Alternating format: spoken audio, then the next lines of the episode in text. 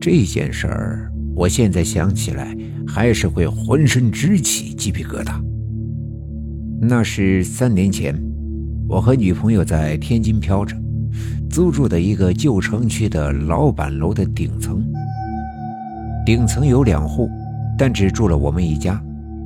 可那天我们回家的时候，我却突然发现，另外一户房门一开，出来了一个人。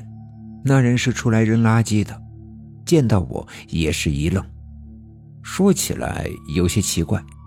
他大概五十多岁的年纪，在屋里还戴着墨镜。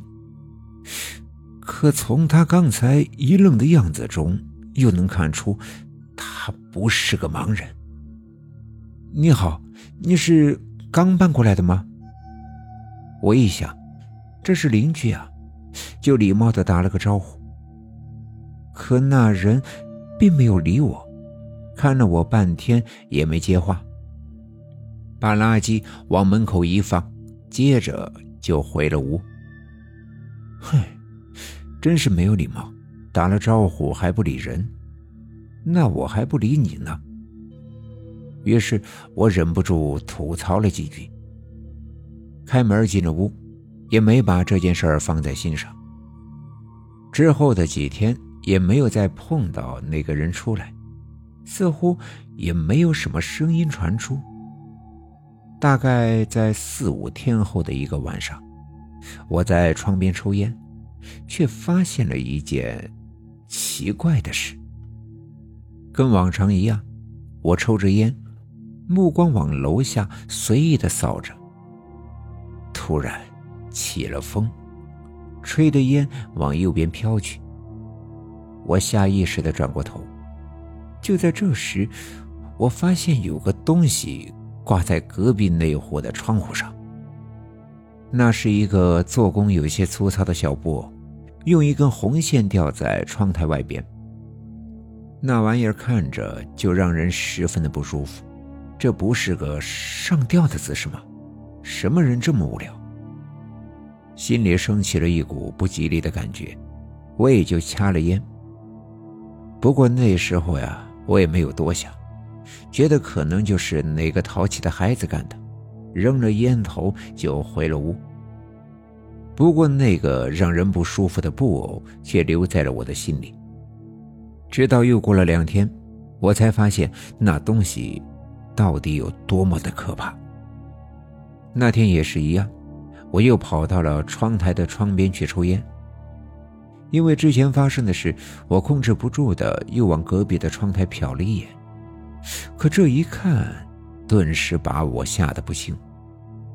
那个布偶竟然还挂在那里，而且那布偶的头上还被滴上了红色的液体。我想，那一定是血，这让那布偶显得更加的诡异了。我正看得有些脊背发凉，突然发现那布偶竟然动了起来。再一看，就明白了，是有人从窗子把他给拽了上去。接着，一只大手伸出，就抓住了那个布偶。那鬼鬼祟祟的家伙，正是我前几天碰到的那个戴墨镜的怪人。这么诡异的事，我可不想掺和到里边，忙着躲到了一边，也不知道那个人他到底看到我没有。发什么呆呀？过来吃饭了。就在我心有余悸的发呆的时候，女友喊了我一声：“嘘，小声点。”我觉得呀，咱们那个新邻居有些邪乎，他好像在害什么人。我把这事儿跟女朋友说了，倒不是想吓唬她，而是让她也注意点，离那个诡异的邻居远一点。啊？咱们有邻居吗？你还不知道呀？没想到女友根本就不知道隔壁搬过来了一个人。那个人呢，搬过来了一个礼拜了，我也就见过两次。哦，是个宅男吗？看来这个人呢，确实够神秘的。吃完了饭，我依旧放心不下这个事儿。觉得那人一定是在做坏事。以往听来看来的恐怖故事，一个个的涌上了心头。越是想不通，心里就越是痒痒的。于是我扔下了手里的活儿，再次跑到了阳台。可是，我左右仔细的看了看，却并没有发现什么不对。难道是我想多了？也是，故事中才有的诅咒，怎么可能发生在我的生活圈呢？只不过，隔壁那人真的是太奇怪了，给人的感觉也不是很好。可就在我点烟的时候，脑子里突然闪过了一道闪电。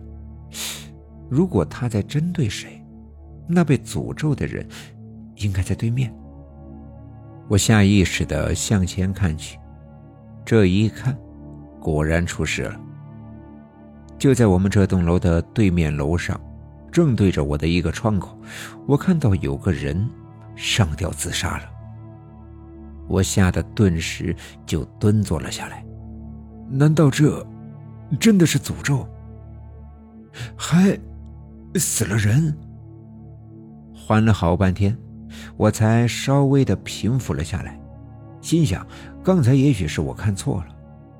可当我再次悄悄的探出头时，脑袋里顿时“嗡”的一声，那屋里真的吊着一个死人。我哆哆嗦嗦的掏出了手机，忙着拨打了报警电话。你干嘛呢？哦，没，没事儿。